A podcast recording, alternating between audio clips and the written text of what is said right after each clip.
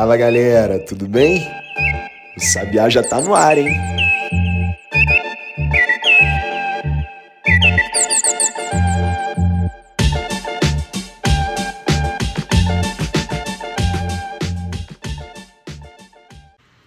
Dez de março de 2022.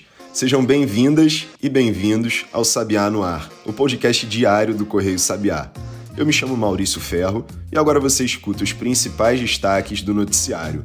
Mas antes disso, não esqueça de seguir o Sabiá e de ativar as notificações para ficar ligado em novos episódios.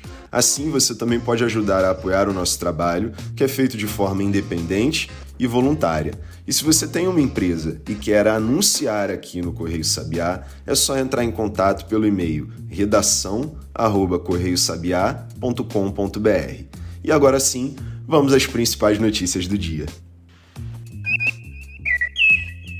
Os ministros das Relações Exteriores da Rússia, Sergei Lavrov, e da Ucrânia, Dmitry Kuleba, tiveram um encontro na noite dessa quarta-feira na Turquia, mas não avançaram para um cessar-fogo. De acordo com o ministro ucraniano, a lista de exigências russa é, na prática, uma exigência de rendição. Só que a Ucrânia não vai se render. O ucraniano disse ainda que a situação mais delicada é na cidade de Mariupol. Já o presidente ucraniano Volodymyr Zelensky disse mais cedo, também nessa quarta, que a Rússia usa helicópteros para atacar civis.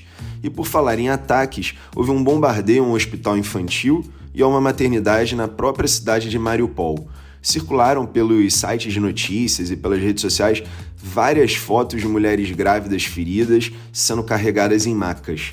E só em Mariupol, o governo diz que já morreram 1.200 pessoas. A China responsabilizou a OTAN, a Organização do Tratado do Atlântico Norte, aliança militar liderada pelos Estados Unidos, por levar o conflito na Ucrânia até o limite. E o argentino Rafael Mariano Grossi, diretor-geral da IAEA, Agência Internacional de Energia Atômica, vinculada à ONU, disse ver risco claro de acidente nuclear. A agência disse ontem que houve danos no sistema de resfriamento da usina de Zaporizhzhia depois de uma troca de fogo entre russos e ucranianos. É algo parecido ao que o especialista Gerardo Portela relatou ao Correio Sabiá. A gente lembra que há pelo menos uma semana publicamos no nosso site uma lista com cinco riscos causados pela tomada russa da usina nuclear de Chernobyl, onde houve o maior acidente nuclear da história. A lista foi elaborada justamente pelo Gerardo, que é PhD em riscos e segurança e engenheiro operador nuclear. Nessa quarta, o Gerardo Portela nos enviou uma mensagem informando que Chernobyl só teria diesel por mais 48 horas, de acordo com a própria Ucrânia. Em seguida, ele explicou por áudio um dos principais riscos envolvidos pela falta desse combustível para a usina. Vamos ouvir o que ele comentou.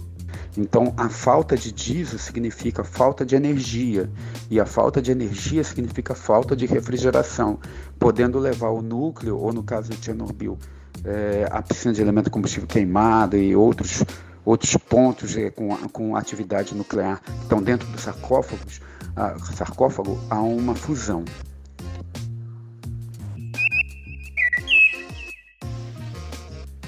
Valor do barril do petróleo Brent, esse mesmo que é usado de referência para os preços da Petrobras, despencou nessa quarta-feira.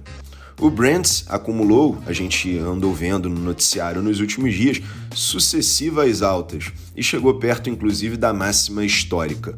A queda ocorreu depois de indicações de um possível progresso dos Estados Unidos em incentivar mais produção de petróleo de outras fontes.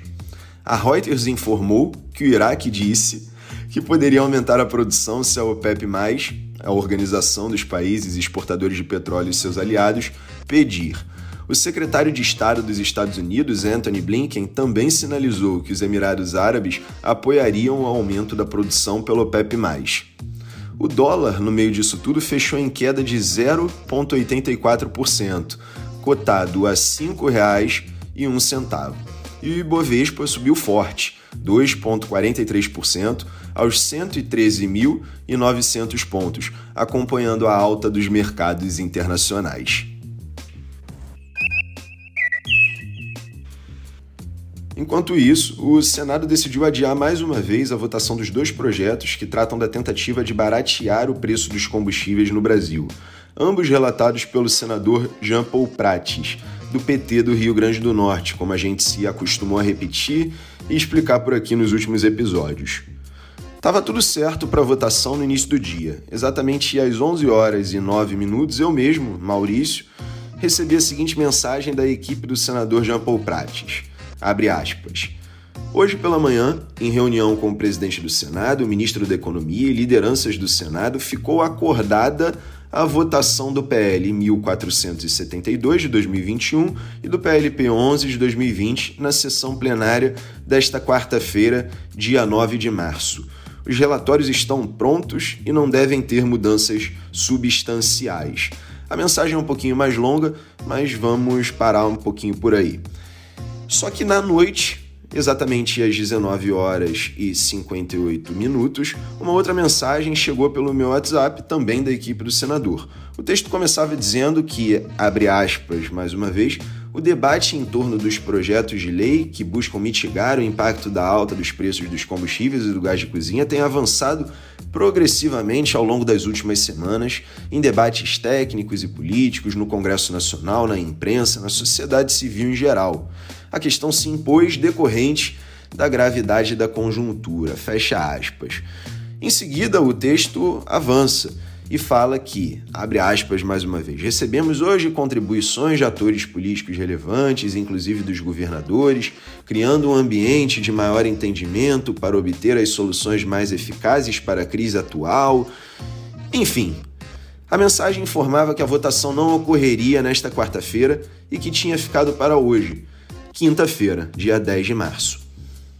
E fechava dizendo, abre aspas pela última vez, Portanto, comunico que, a pedido de colegas parlamentares, foi solicitado ao presidente do Senado o adiamento da deliberação nessas matérias, de modo a nos permitir uma última tentativa de aproximação das demandas de todos os atores para entregarmos as soluções que o Brasil precisa. O que acabou acontecendo foi, eles pautaram isso para essa quinta-feira.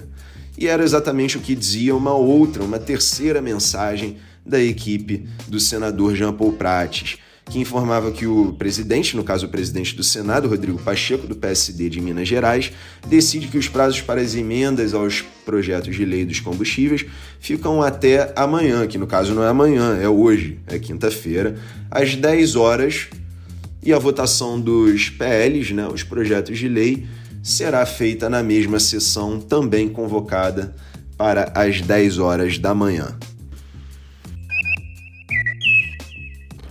E os destaques de hoje ficam por aqui, pessoal. No próximo bloco, a gente faz um giro pelo resto do noticiário com tudo o que você ainda precisa saber para começar o dia voando e muito bem informado.